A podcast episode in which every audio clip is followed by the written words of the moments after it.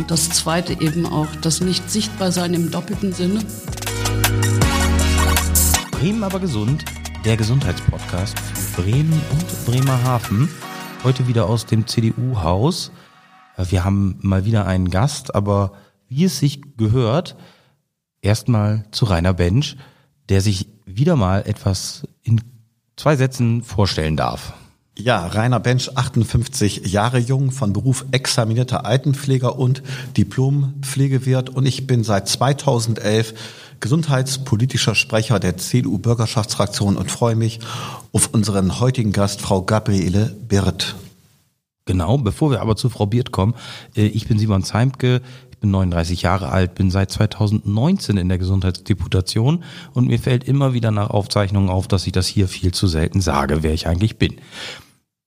Aber jetzt zu unserem Hauptakt quasi, ähm, Gabriele Birth. Frau Birth, herzlich willkommen, schön, dass Sie da sind. Warum sind Sie da? Ja, erstmal danke, dass ich da sein darf und dass es diesen Podcast gibt, wo ich auch schon viele Folgen gehört habe. Ähm, mein Name ist Gabriele Birth, wurde schon gesagt. Ich bin 60 Jahre alt, verheiratet, habe drei erwachsene Söhne und arbeite seit 1989 im Diako als Logopädin im Angestelltenverhältnis. Davor habe ich drei Jahre in dem schönen Brunsbüttel-Cook gearbeitet, ganz oben, ganz im Norden. Und ja, bin schon viele Jahre im Thema Gesundheitspolitik zu Hause, habe eine Zeit lang, und jetzt weiß ich aber das Datum gar nicht mehr so genau, in der sogenannten Bundesangestelltenkommission des Deutschen Bundesverbandes für Logopädie e.V., ist auch so ein sperriger Name, überhaupt ist heute alles sperrig mit den Namen, glaube ich, das wird noch mehr. Also in dieser Bundesangestelltenkommission gearbeitet und habe damals seinerzeit sämtliche Programme zur Gesundheitspolitik durchgelesen, sowohl von der CDU, CSU, auch vom Bündnis 90 Grünen, die ganzen Parteien durch und habe dann schön verglichen, was die Unterschiede sind. Ja, und auch einen Vortrag in dem Bereich zum Thema Qualitätssicherung in der Logopädie. Ich glaube, das war einer, nein, das war der erste gehalten. Ähm, das muss vor der Geburt von meinem Ahne gewesen sein, also 90er Jahre, weiß ich auch nicht mehr so genau, habe ich gar nicht aufgeschrieben. Und Sie haben sich trotzdem daran erinnert. das ist, das das ist, ist ja, gut. Ne? Das ist ja, Freies ist, Sprechen geht doch manchmal. Genau, aber das ist ja, wenn ich da einhaken darf, nicht der Grund, warum wir Sie heute eingeladen haben. Nein, das denn, war ja noch die Einleitung, genau. Genau, denn Sie waren ja, wie so viele andere auch, äh, Covid erkrankt. Das, soweit darf ich das, glaube ich, sagen. Das ist ja. noch kein Datenschutz hier, aber ist, ähm, ich, ich war das auch. Aber Sie haben im Gegensatz zu mir mit etwas zu kämpfen, äh, was viele andere auch trifft, aber glaube ich äh, viel auch übersehen wird oder worauf weder Gesundheitswesen noch Politik eine Antwort haben, Long Covid. Richtig. Das richtig. Was ist? Der Oberbegriff ist Long Covid und das, was bei mir als Überschrift steht, ist Post-Covid, also länger als äh, so und so viele Monate. Zwölf, zwölf Wochen. Zwölf Wochen sogar. Hat die WHO jetzt vor knapp einem Jahr definiert. Genau, da gibt mhm. es ja immer mal wieder Neuerungen. Ich bin erkrankt am zweiten Weihnachtsfeiertag vorletzten Jahres, muss ich ja jetzt sagen. Ne? Mhm. Genau. Und, so 21. Ähm, genau. Und das fing an so ganz harmlos mit Kopfschmerzen und laufender Nase und habe ich noch zu meiner Freundin gesagt, ich sage, das ist löblich, dass du so schön sauber machst, wenn wir hier zu dritt Weihnachten feiern. Ich sage, aber mit deinem Aufwirbeln von den Milben hast du mir jetzt die Allergie wieder beschert, wie schön. Bis ich dann irgendwann mit den Kopfschmerzen merkte, das kann nicht sein, von einem halben Glas Rotwein kriegt man nicht solche komischen Kopfschmerzen und wir fuhren dann also auch hurtig nach Hause. Ich hatte schon eine dezente Vorahnung und die Nacht war fürchterlich. Ähm, mit Fieber und Schüttelfrost und wirklich solchen Kopfschmerzen, die hatte ich nach Migräneanfällen, die ich ja schon hinter mir gelassen habe, nicht gehabt. Naja, jedenfalls lange Rede, kurzer Sinn. Wir waren ähm, positiv, mein Mann nicht, ich und mein Sohn schon. Und es ging mir wirklich diese 14 Tage in der Quarantäne richtig schlecht. Und ich habe, glaube ich, alle Symptome mitgenommen, außer Riech- und Schmeckstörung. Und für mich am schlimmsten waren diese Muskelschmerzen und überhaupt äh, dieses ewige Wachsein und Hellwachsein mitten in der Nacht und aber Kopfschmerzen haben und Muskelschmerzen und also das war nicht schön, möchte ich nicht nochmal wieder haben auf Deutsch. Und ähm, als ich dann wieder genesen und aus der Quarantäne war, gingen die Probleme dann weiter und ich war bei meiner Hausärztin, habe da totales Glück gehabt. Die hat nämlich gleich gesagt, Frau Birth, das ist Long-Covid. Und da war ich natürlich erstmal völlig frustriert, weil man hört natürlich immer mal ein bisschen was, aber die Ausmaße, die es dann angenommen hat, die waren wirklich nicht schön und im Moment habe ich mich so ein bisschen rausgekämpft, aber ähm, ja, dieses Hauptsymptom der Erkrankung, die sich da MECFS, auch wieder so sperrig. Ich habe heute Tag der sperrigen Wörter. Also myalgische Enzephalomyelitis, Schrägstrich CFS heißt chronisches Fatigue-Syndrom ähm, ist wirklich eine schwere körperliche Erkrankung, die halt eben zu Einschränkungen in allen Bereichen führt, also Immunsystem, Herz-Kreislauf, aber auch das ganze vegetative Neurosystem. Und ich habe in der Folge nicht nur diese Kopfschmerzen, die immer wiederkehren, sondern auch Konzentrations- und manchmal dezent, aber Wortfindungsstörungen. Das Gute am Schlechten als Logopädin hat man dann natürlich gleich die Therapie an der Hand. Was mache ich, wenn ich ein Wort nicht weiß? Okay, man kann eine Pause machen und sagen, ich weiß es nicht. Man kann aber auch so drumherum schiffen. Und dann gibt es natürlich noch mehrere Möglichkeiten. Das, was aber am schlimmsten ist an dieser Erkrankung, ist das sogenannte Kardinal- oder Leitsymptom. Und das ist diese sogenannte, ja, da gibt es verschiedene Begrifflichkeiten. PEM sagen manche, also PEM, postexertionale Malaise. Klingt auch so ein bisschen harmlos, Malaise-Krankheit und nach der Virusinfektion erhaltene Krankheit, naja, gut. Ähm, aber das heißt für die Betroffenen, dass sie nicht auf 100 Prozent der Energie sind und dass alles, was sie machen, körperlich und auch geistig, emotional, dieses Energielevel runterfährt bis hin zu einem Crash, wo Menschen wirklich nicht mehr aus ihrem Bett rauskommen und überlegen müssen, ob sie sich einen Tee machen oder ob sie sich das Gesicht waschen. Und diese, deswegen bin ich hier, diese vielen Menschen, äh, würde ich mal so sagen, da will ich Sprachrohr für Bremen sein, weil in Bremen gibt es davon auch etliche. Und was für mich gefühlt noch schlimmer ist, ist die Tatsache, dass da auch Kinder dabei sind, die nicht zur Schule können. Und nicht, weil sie keine Lust haben, sondern weil sie dieses, dieses Hauptsymptom haben und einfach fertig sind. Kopfschmerzen haben, Schmerzen haben, Licht nicht mehr ertragen können, Lautstärke, Lärm nicht mehr ertragen können. Und das ist wirklich eine bittere Krankheit. Und was auch gemein ist, die sieht man nicht. Mhm. Weil Leute, die mich treffen, sagen, oh, du siehst ja gut aus, ne? gehst bestimmt wieder arbeiten. Ich sage, nein, geht nicht. Kann ich vielleicht mal einen kleinen Werbeblock einschieben, damit die Menschen sich genau darüber nochmal etwas mehr informieren. Ich möchte A, einen Buchtipp abgeben. Sie hatten das eben auch schon erwähnt, ME-CFS, das Monster danach. Ein Buchtipp, wo ich sage, Leute, es macht euch betroffen aber es schult auch und es zeigt zumindest schon mal erste Perspektiven auf. Und dort ist unter anderem die Rede davon, man muss sich so vorstellen, wir gucken ja jeden Tag auf unser Smartphone, wie ist der Ladezustand. Und dann reagieren wir sehr schnell, indem wir immer wissen, wo ist Strom, wo kann ich aufladen. Und so muss man sich die Menschen mit Long-Covid bzw. Post-Covid auch vorstellen. So heißt es in dem Buch, wenn du morgens anfängst, dann fängst du bestenfalls mit 30 Prozent an. Bestenfalls. Und wir alle wissen, wie schnell dann 20 Prozent sind und der rote Balken kommt und die Warnung, Achtung, aufladen. So ungefähr, das habe ich mitgenommen aus diesem Buch. Und der zweite Teil des Werbeblocks, den ich unbedingt einschieben möchte, wenn ihr auf YouTube schaut und einfach nur dort in der Suchmaschine ein gibt Long-Covid. Dann gibt es auch vom öffentlich-rechtlichen Rundfunk sehr gute Beiträge, auch vom WDR, knappe Viertelstunde, wo gerade das, was Frau Birth sagte, nämlich auch aufgeführt wird. Junge Menschen, die davon betroffen sind, macht einen auch sehr traurig. Und ich bin der Meinung, wir alle haben eine gesellschaftliche, gesamtgesellschaftliche Pflicht und Verantwortung, das Thema nicht beiseite zu schieben. Es betrifft uns alle. Sind wir nämlich nicht selbst gesundheitlich betroffen, so sind wir aber mindestens volkswirtschaftlich betroffen. Also Leute, informiert euch. Ich freue mich, dass Frau Birth hier ist. Frau Birth, also ich habe ja, ich hatte glaube ich im letzten Jahr meine Covid-Erkrankung.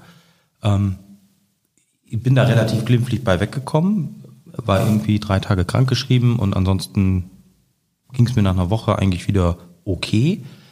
Bis ich dann mit einem Kollegen gesprochen habe, der äh, auch Covid hatte und der sagte, ich werde nachmittags immer müde. Und zwar ziemlich schnell und so ziemlich, wo ich sonst nachmittags bis, bis um sieben gearbeitet habe, kein Ding, oder abends, ah, da werde ich ab drei spätestens bis vorbei. Da muss ich, da muss ich mich hinlegen. Und dann habe ich mir überlegt und mich selbst reflektiert und habe gedacht, ja, stimmt, so ein bisschen. Der Akku, der geht dann gen Nachmittag schneller zu Ende. Das hielt bei mir so ein, so ein paar Wochen, aber nicht, nicht ein ganzes Jahr. Was macht das mit einem, wenn das so lange dauert? Also was ist, was macht eine Langzeiterkrankung mit einem? Ich kann mir das gar nicht vorstellen. Also einmal Langzeiterkrankung ähm, und das zweite eben auch das nicht sichtbar sein im doppelten Sinne, die, die im Bett liegen und die wirklich ihren Alltag nicht mehr selbstständig bewältigen können und ähm, die, die so bis hin zu meiner Person, die noch äh, ein ganz gutes Energielevel haben und auch ähm, relativ früh Möglichkeiten an die Hand gekriegt haben, ähm, die zwar nicht Therapien ersetzen, aber die immerhin helfen im Umgang mit der Erkrankung. Also da gibt es solche Maßnahmen wie Pacing und neuropsychologisches Training und Gedächtnistraining und aber auch Pausen einhalten, also das, was ähm, im Berufsalltag häufig hinten runterfällt, sage ich mal. Und ähm, so, jetzt habe ich einen Hänger. Das ist kein Problem. Den kann Rainer Frage kann ich die Frage noch mal hören. Was macht eine Langzeiterkrankung mit einem? Also Ach so, das mit, war die Frage. Auch mit Ihnen genau. persönlich. Es ist natürlich so, dass am Anfang ähm, ich sehr mit diesen körperlichen Symptomen beschäftigt war, mit diesem ewigen Schmerzen im Bein, mit dieser Taubheit im Bein, mit diesen Kopfschmerzen. Und das hat natürlich dazu geführt, dass ich mich aus dem sozialen, aus der sozialen Teilhabe größtenteils rausgenommen habe. Und ähm, bei Familienfeiern zum Beispiel dann gesagt habe, so, ich habe jetzt ein bisschen Essen mitgebracht und vorbereitet und ich merke, jetzt kriege ich wieder meinen Schweißausbruch, jetzt kriege ich wieder Atemnot, Kopfschmerzen. Hier ist Ende. Ich muss leider euer schönes Fest verlassen. Und ähm, ja, manchmal war es auch so, dass man es dann doch so ein Stück sehen konnte. Meine Nichte dann zum Beispiel sagte, soll ich dich nach Hause bringen? Wo ich dachte, oh Gott, bin ich jetzt schon so alt? Da sie so, nein. Solche Gedanken muss man dann natürlich auch irgendwie verarbeiten, weil man also ich bin ja in dieser alten Schiene, besser, höher, weiter, krank. Naja, äh, am Ende der Bronchitis bin ich dann halt eben doch arbeiten gegangen. Dann habe ich halt einen Hustenanfall auf Station gehabt, habe ich was getrunken und gesagt, Augen zu und durch. Ne, ich werde hier gebraucht und mhm. weiter. Und dieses Weiter, das geht nicht. Und das geht bei so vielen nicht, die halt eben von der sozialen Teilhabe abgeschnitten sind, die auch, ich bin ja auch in der Long-Covid-Gruppe, die da auch immer wieder berichten. Und dann stehen auch Familienangehörige daneben und sagen, wieso jetzt? Wieso musst du jetzt eine Pause machen? Ja, also eben ging es doch auch noch. Genau, ja. genau.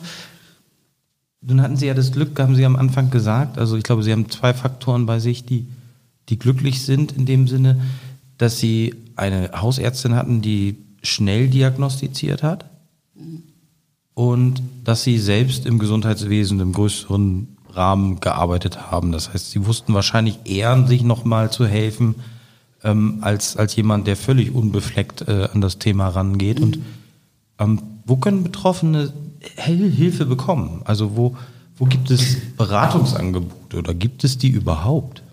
Ja, das ist eine super tolle Frage, die es jetzt zu beantworten gilt. Also Punkt eins: natürlich ist immer erste Anlaufstelle die Hausärztin, der Hausarzt. Und ähm, wie die Situation hier in Bremen ist, Herr Bench nickt schon.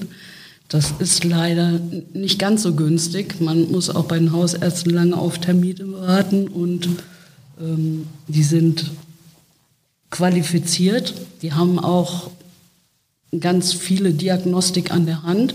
Inzwischen gibt es sogar eine Leitlinie für Hausärzte und auch äh, eine neue Leitlinie von der Deutschen Gesellschaft für Allgemeinmedizin und Familienmedizin. Ist gerade ziemlich neu rausgekommen ähm, über das Thema Müdigkeit und da halt eben im Speziellen auch über das chronische Fatigue-Syndrom. Ähm, also Anlaufstelle 1 die Hausärzte und natürlich die Fachärzte, die ähm, diese ganzen Bereiche, die ich vorhin bei der Symptomatik genannt habe, also Herz-Kreislauf, Lunge ähm, und alles, was dann noch mit dazu gehört zum Neurosystem, also Gehirn und so weiter, abprüfen, um auszuschließen, dass es andere Krankheiten sind.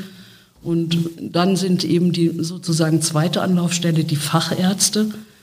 Und da kriege ich halt eben auch immer berichtet von anderen, die sagen, ja, schön und gut, dann gehe ich da hin zu den Fachärzten und dann äh, oder rufe da an und dann sagen die Fachärzte, ja, wir haben einen Termin für Sie, also wenn Sie jetzt anrufen im Januar, ähm, Mai, Juni. Das Zweite ähm, ist, was eben leider viele auch nicht wissen, es gibt ja diese zentrale Vergabestelle für Termine, die kann man nutzen, aber den Trick, den ich gemacht habe, ist, dass die meisten Ärzte, ob das jetzt Neurologen sind oder andere Fachärzte, eine offene Sprechstunde haben. Und da habe ich mich dann auch ganz, ich sag's mal so, ganz stumpf hingesetzt und gesagt, hier bin ich, habe ewig Kopfschmerzen, mein Bein ist taub, mhm. mir tut es weh, ich kann nachts nicht schlafen, ich brauche einen Termin. Und mhm. das hat funktioniert. Was es jetzt neu gibt, ich weiß nicht seit wann, das weiß bestimmt Herr Bench, der nickt nämlich Die fragen wir gleich.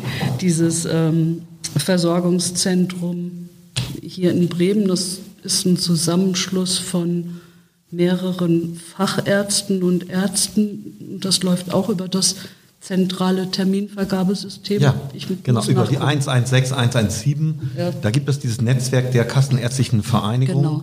Ähm, damit will man einfach schneller sein, weil nicht jeder und auch nicht jedem ist es zumutbar, äh, sich in dem Gesundheitsdschungel immer wieder aufs Neue durchzukämpfen. Mhm. Und erst angefangen beim eigenen Hausarzt, da kommt man tagelang nicht durch, dann nach einem empfohlenen Facharzt, da kommt man auch nicht durch. Dann schreibt man Fax oder E-Mail und wird auch nicht beantwortet. So. Deswegen ist es immer besser, zumindest möchte ich das an dieser Stelle sagen, die 116, 117 zu wählen, aber dieses äh, in eine Lücke hineinstoßen, wo Sie mit Ihrem gesundheitlichen Fachwissen sagen, okay, neurologische Praxis, offene Sprechstunde, da kann ich auch mal hingehen und mit meiner Symptomatik mich melden. Vielleicht ist das dann auch die Eingangstür zu einer gezielten, längerfristigen, nachhaltigen Behandlung. Das kann durchaus äh, der, richtige Weg sein. Wenn ich eben noch das Stichwort liefern darf, Sie hatten schon erwähnt, Hausarzt, dann zu den äh, Fachärzten und vor allem haben Sie auch gesagt, es geht vor allem immer erst um Ausschlussdiagnostik. Ne? Also, dass man nicht Multiple Sklerose hat, dass man nicht irgendetwas anderes hat. So. Aber irgendwann, und Sie haben ja selbst gesagt, Ihre Hausärztin hat gesagt, das ist bestimmt Long Covid. Und deswegen behaupte ich, sind wir doch relativ schnell in die Hufe gekommen, was sonst gesundheitspolitisch immer jahrelang dauert, wenn etwas Neues sozusagen auf dem Markt ist, der Krankheiten. Da muss erst richtig lange klinisch geforscht werden. Äh, dann guckt man nach Biomarkern und so weiter, bis wirklich anerkannt ist, aha, da ist eine Krankheit, die definieren wir jetzt und so weiter. Das ist doch relativ schnell gegangen. Nur, wie ist die Frage? Sind wir in allen Ecken der Republik gleich gut versorgt oder ist es eher ein Stück weit Zufall noch, dass man am richtigen Ort wohnt oder in der richtigen Region zumindestens. Ich habe jedenfalls äh, festgestellt, wir haben ja in Bremen keine Universitätsmedizin. Deswegen sind wir auch nie die Nummer eins, was die Diagnostik, die Behandlung, die Therapien angeht. Deswegen müssen wir dieses Wissen eigentlich immer von woanders herholen. Und wenn ich äh, bei meinen Recherchen äh, mir die Long-Covid-Situation anschaue, treffe ich immer wieder auf Universitätsmedizin Nürnberg-Erlangen.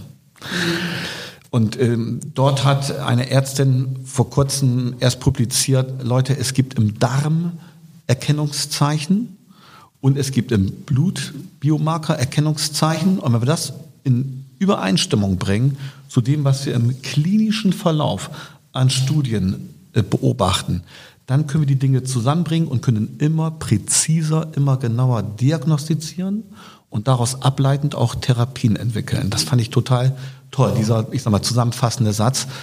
Wie ist da Ihre Einschätzung insgesamt? Jetzt nicht nur Bremen, sondern insgesamt. Wie, haben, Sie das, haben Sie Vertrauen in die Forschung oder sagen Sie, ach, mein Eindruck ist, es muss an mancher Stelle noch mehr getan werden?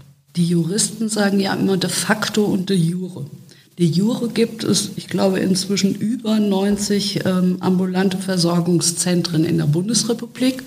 Federführend ist ja Erlangen auch und natürlich die äh, Charité mit Professor Scheibenbogen, die ja jetzt auch endlich Forschungsgelder gekriegt haben. Endlich.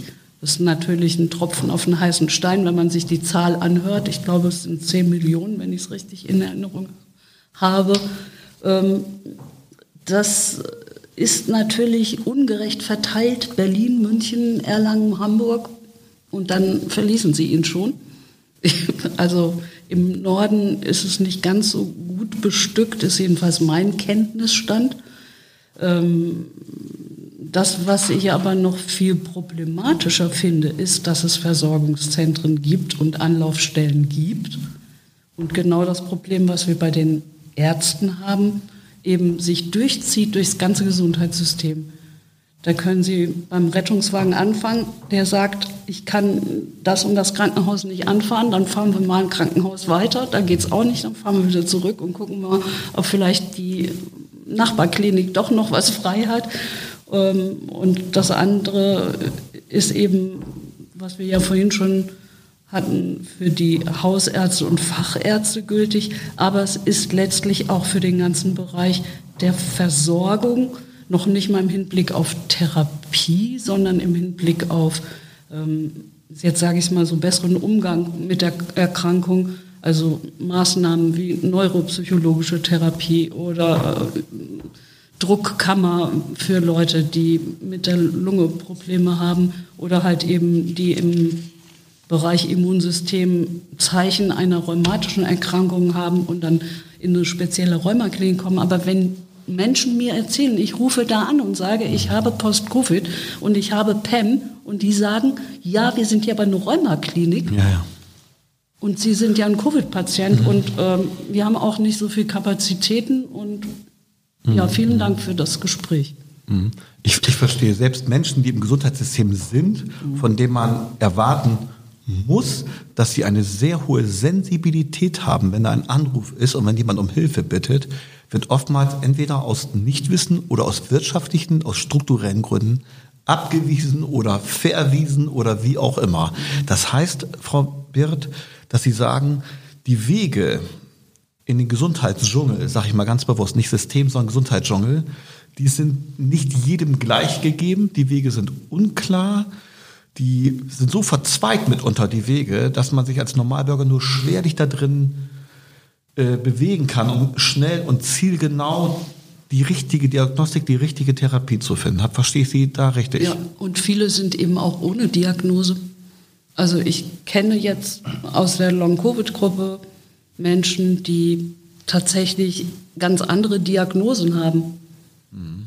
Die ganz andere Diagnosen haben, aber mh, mm, alle Symptome erfüllen, die für das äh, PEM-Syndrom, also dieses wirklich chronische Erschöpfungssyndrom, äh, die darauf mhm. hinweisen. Und das zeigt ja, dass im Bereich der Ärzteschaft ein enormer Nachholbedarf, Aufholbedarf besteht, was Wissen angeht, was ja. das richtige Diagnostizieren angeht und dergleichen. Vielleicht darf ich da an dieser Stelle wieder einen kleinen Werbeblock einschieben. Nicht, dass Sie denken, ich bin Lobbyist, ich bin ein ganz normaler Landtagsabgeordneter, aber natürlich informiere ich mich auch.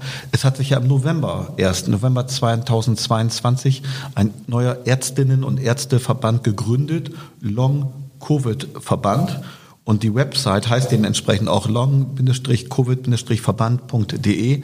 Da findet man dann den Vorstand, das Präsidium, die Fachgruppen Und wenn man sich das anschaut, dann darf man schon eine Erwartungshaltung haben, oha, die haben es begriffen, Wissen wird zusammengeführt, um dann sozusagen das Ganze in die Fläche zu bringen, damit wir eben keine gesundheitliche Ungleichheit in Deutschland haben, sondern ganz im Gegenteil. Und ich habe auch selbst Kontakt dort zum Vorstand. Ich darf nicht zu viel verraten, aber ich weiß, dass momentan auch geprüft wird, wo denn noch Forschungsgelder hingehen in Richtung Long-Covid. Und natürlich äh, kenne ich auch viele Menschen. Wir haben da ganz viele Kontakte hergestellt und ich wünsche mir, äh, dass wir auch hier, ich sage mal, in der Nordwestregion einschließlich Bremen äh, Forschungsgelder, Forschungsprojekte bekommen und vielleicht noch ein ganz, ganz kleiner Teil, in Anführungsstrichen Werbung, aber Werbung heißt vor allem auch Lob und Anerkennung für die Arbeit der nordbremischen Constructor University, das ist die ehemalige Jacobs University. Dort wird im Bereich Gesundheitspsychologie auch an Long-Covid geforscht. Und äh, dort äh, werden jetzt gerade aktuell ähm, äh, Probanden gesucht für eine Umfrage. Mhm. Und äh, da kann ich gerne sonst auch nochmal den Kontakt herstellen. Also das Thema Forschung, Sie sagten ja Charité, 10 Millionen zu wenig. Im Gesundheitswesen muss man wirklich viel Geld in die Hand nehmen, um wirklich auch nachhaltig zu forschen, um zu guten Ergebnissen zu kommen. Das sei an dieser Stelle nochmal gesagt. Simon, ich schaue dich gerade an. Hast du eine gezielte Frage an Frau Birth? Ich weiß gar nicht an wen. Ähm, Rainer oder Frau Beert, äh, wie viele Betroffene ja. gibt es überhaupt? Was also, schätzt also, man? Also das ist ja das Thema, was ich eben auch versucht habe anzureißen. Ähm, das fängt ja mit der Diagnostik schon an, dass die Einsortierung, also jetzt hm. hoffentlich mit den neuen äh, S3-Leitlinien zum Thema CFS, ähm, MECFS, wirklich, mhm. wo ja auch Frau Professor Scheibenbogen federführend mitgearbeitet hat, dass wir da ein bisschen mehr Erhellung kriegen, das zum einen. Und ähm, es gab übrigens, das wollte ich noch sagen, den ersten Long-Covid-Ärztinnen- und Ärztekongress in Jena. Ja. Da war ich online mit dabei. Und äh, da wurde auch schon gesagt, wir müssen auch gucken, dass wir Kategorien bilden. Ne? Es gibt ja nicht den Long-Covid-Patienten und es gibt auch nicht den ME-CFS-Patienten. Wie gesagt, da sind welche, die das sind ungefähr 25 Prozent, die im Bett liegen und ähm, nicht ihren Alltag geregelt kriegen. Und dann gibt es natürlich Zahlen, da ist so roundabout von 300.000 Erkrankten in der Bundesrepublik die Rede. Aber die Zahlen, ich habe mir sogar die Mühe gemacht, von der Bundesärztekammer hier zu gucken, auch wie die äh, Gesundheitsversorgung ist und wie die Zahlen sind. Das Zahlenwerk, das ist so aber, trotzdem, aber genau, aber trotzdem für die Hörerinnen und Hörer als Orientierung möchte ich schon gerne sagen, das ist wirklich kein Nebenthema. 10 Nein. bis 15 Prozent, das ist so ungefähr der Bogen der äh, Long-Covid-Erkrankten, äh, Quatsch, der äh, Infizierten haben Long-Covid, 10 bis 15 Prozent. Und von dieser Gruppe wiederum, die betroffen sind, Post-Covid ab 12 Wochen, von denen sind, wie Frau Birth sagte, 20 bis 25 Prozent mega schlapp, um es mal so auszudrücken. Die können fast gar nichts. Und eine Ärztin aus dem Ruhrgebiet hat mal äh, in einem WDR-Beitrag dazu gesagt, Sie müssen sich das wirklich vorstellen, das sind schon fast lebendige Leichen. Ich fand das sehr hart, aber es kam aus dem Munde einer Ärztin. Mhm. Und wenn wir an diese 30 Prozent mhm. Akkuleistung nochmal erinnern, von der ich vorhin sprach, dann hat man so ein Bild vor Augen aus 30 wird 20 wird 10 Prozent und selbst junge Leute können sich kaum noch bewegen, können sich die Zähne nicht putzen, können nicht aufstehen zur Toilette und brauchen Hilfe. Und werden dann gebeten, gefälligst zur AWIS zu gehen und ihre Termine wahrzunehmen, wenn sie, fürchterliches Wort, ausgesteuert werden. Ja, vielleicht ist das das nächste Thema, die mentale, die psychische Belastung, Frau mhm. Birth. Mhm. Was macht das mit einem, hat Simon Zanke also, am Anfang gefragt? Ja, dass es durchaus zu Depressionen kommen kann und zu psychischen Einschränkungen ist nachvollziehbar, wenn man den gesunden Menschenverstand benutzt, wenn man weiß, es gibt Leute, die können nicht mehr an soziale Teilhabe als Stichwort, die können auch ihre Termine nicht mehr ähm, wahrnehmen, die können nicht mehr planen, die können ihre Familie nicht mehr genießen. Und da gibt es ja noch ein schönes Buch, das ist schon ein bisschen älter, von Katharina Voss. Jetzt mache ich den Werbeblock ME, myalgische Enzephalomyelitis versus Chronic Fatigue Syndrom. Und da ist ein Zitat, das hat mich wirklich äh, zu Tränen gerührt. Es ist entsetzlich, dass Menschen, die so krank sind wie die ME-Patienten, gezwungen sind, nicht nur gegen ihre Krankheit, sondern auch gegen ein Gesundheitssystem anzukämpfen, das ihre Krankheit systematisch zu bagatellisieren, verleugnen und zu psychopathologisieren sucht. Jetzt müssen noch viele Betroffene in ihrer Bettlägerigkeit ausharren. Und Dr. Lösch sagt, MECFS ist eine chronische humanitäre Katastrophe vor unserer Haustür und auch in Bremen. Das mhm. kann man so sagen. Mhm. Ja. Und da sind auch Kinder dabei, wie gesagt. Ja. Sind nicht nur Erwachsene, die nicht mal wissen, wie sie sich finanzieren sollen. Und ähm, ja, in dem Punkt ja, ist die Sprachlosigkeit vielleicht verständlich. Ich habe ja die Finanzierung über die anerkannte Berufskrankheit, also über die Berufsgenossenschaft für Wohlfahrtsdienst und umgekehrt Gesundheits- Wohlfahrtsdienst. Und äh, seit 12. Mai, das ist auch schön, 12. Mai ist ja auch so ein spannendes Datum für die MECFS-Community, wie man es so schön nennt. Ähm, da gab es, glaube ich, einen schönen Feiertag da. Von der Weltgesundheitsorganisation so. gab es da diese Anerkennung.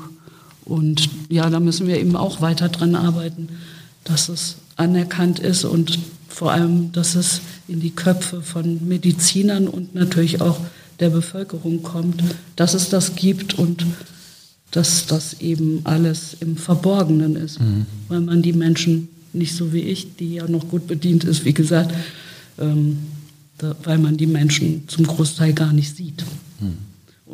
Aber deshalb finde ich es ganz gut, dass Sie mit uns sprechen ja. und wir auch ein bisschen Öffentlichkeit für dieses Thema schaffen können und das Ganze auch in unsere, ja, vielleicht ja auch politische Arbeit besser noch einbinden können. Ich fand das eigentlich ein ganz gutes Schlusswort schon fast.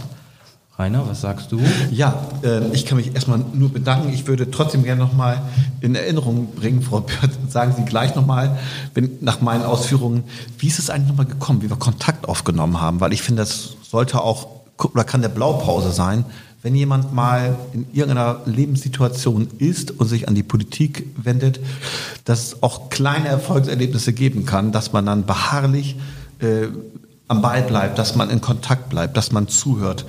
Ähm, wir haben eine Frage für die Fragestunde in die Bürgerschaft eingereicht zu diesem Thema. Die Bündnis 90, die Grünen-Fraktion hat eine kleine Anfrage eingereicht, was jetzt vor kurzem in der Zeitung stand, nach dem Motto, es gibt in Bremen keine zentrale Anlaufstelle und es gibt auch nicht ausreichend Datenmaterial, so das war so die Kernaussage. Also wir sind schon alle, glaube ich, in der Politik bemüht. Vielleicht können Sie jetzt gleich nochmal erzählen, was Sie da für Erfahrungen bei der Kontaktaufnahme gemacht haben. Ich will nochmal darauf hinweisen, Simon Zeimke pflegt immer unter unserem Podcast die sogenannten Shownotes ein, also Hinweise. Da gibt es sehr, sehr viel. Und wenn gerade in diesem sensiblen Thema jemand der Zuhörerinnen und Zuhörer sagt, Mensch, die haben zwar da einiges aufgeführt, aber ich hätte auch noch einen Tipp. Scheut euch nicht, ruft uns an, schreibt uns, kontaktet uns. Auf der Seite www.bremenabergesund.de gibt es ein Kontaktformular. Da könnt ihr uns Tipps geben. Dafür sind wir sehr dankbar, weil wir wollen dieses Wissen weitergeben. So, das war mein Schlusswort. Frau Birth, wie war das? Welche Erfahrungen haben Sie gemacht kontaktmäßig? Und Sie können natürlich auch noch mal zum Schlusswort sagen, was sind Ihre Wünsche? Also geschrieben habe ich an alle Fraktionsvorsitzenden und fraktionsstellvertretenden Vorsitzenden ähm, und habe auf die Versorgung und auf die mangelnde Versorgung hingewiesen und die Frage eben gestellt, wie werden Menschen mit Long Post-Covid, MECFS und Post-Vac in Bremen versorgt. Und hm, ich weiß gar nicht mehr genau, es war eine Pause dazwischen, aber dann hatte ich nochmal nachgefragt und dann hat sich sehr schnell Herr Bench gemeldet und Kontakt aufgenommen und seitdem November 22 war das? Oder früher? Ja. Vor November. Ja. ähm, also im letzten Abschnitt des vorletzten Jahres haben wir Kontakt aufgenommen. Und ähm, ja, die Politik in diesem Falle Herr Bench und die CDU haben sich dessen angenommen. Und ja, ich bin froh, dass das so ist. Ja, also ich kann nur jedem sowohl da draußen sagen, auch bei den Selbsthilfegruppen, aber auch äh, für meine Kolleginnen und Kollegen, auch der anderen Parteien aus der Politik, wir sind dankbar, wenn wir von Menschen, die ein besonderes Schicksal haben, sich an uns wenden, weil dann kann man aus den kleinen, betroffenen Geschichten, um es mal so auszudrücken, die nicht immer positiv sind, sehr viel Erkenntnis gewinnen für die große Politik, um es mal so auszudrücken. Ja, ich sage erstmal vielen Dank. Guck nochmal an die Runde. Simon, Frau Birth, gibt es noch was zu sagen? Ich kann eigentlich nur Danke sagen für die Einblicke ähm, und an unsere Hörer. Alle Infos werde ich in die Show Notes schreiben. Und ich freue mich äh, über jedes Like, über jeden, jedes Abo. Ihr findet diesen Podcast auf allen Kanälen, die euch so zur Verfügung stehen. Und ich freue mich bis nächste Woche. Dankeschön. Ich danke auch. Ich danke auch und sag nochmal, ich habe geguckt ganz schnell in meiner WhatsApp, seit 6. Oktober stehen wir in enger Verbindung, Frau Wirth. Vielen Dank.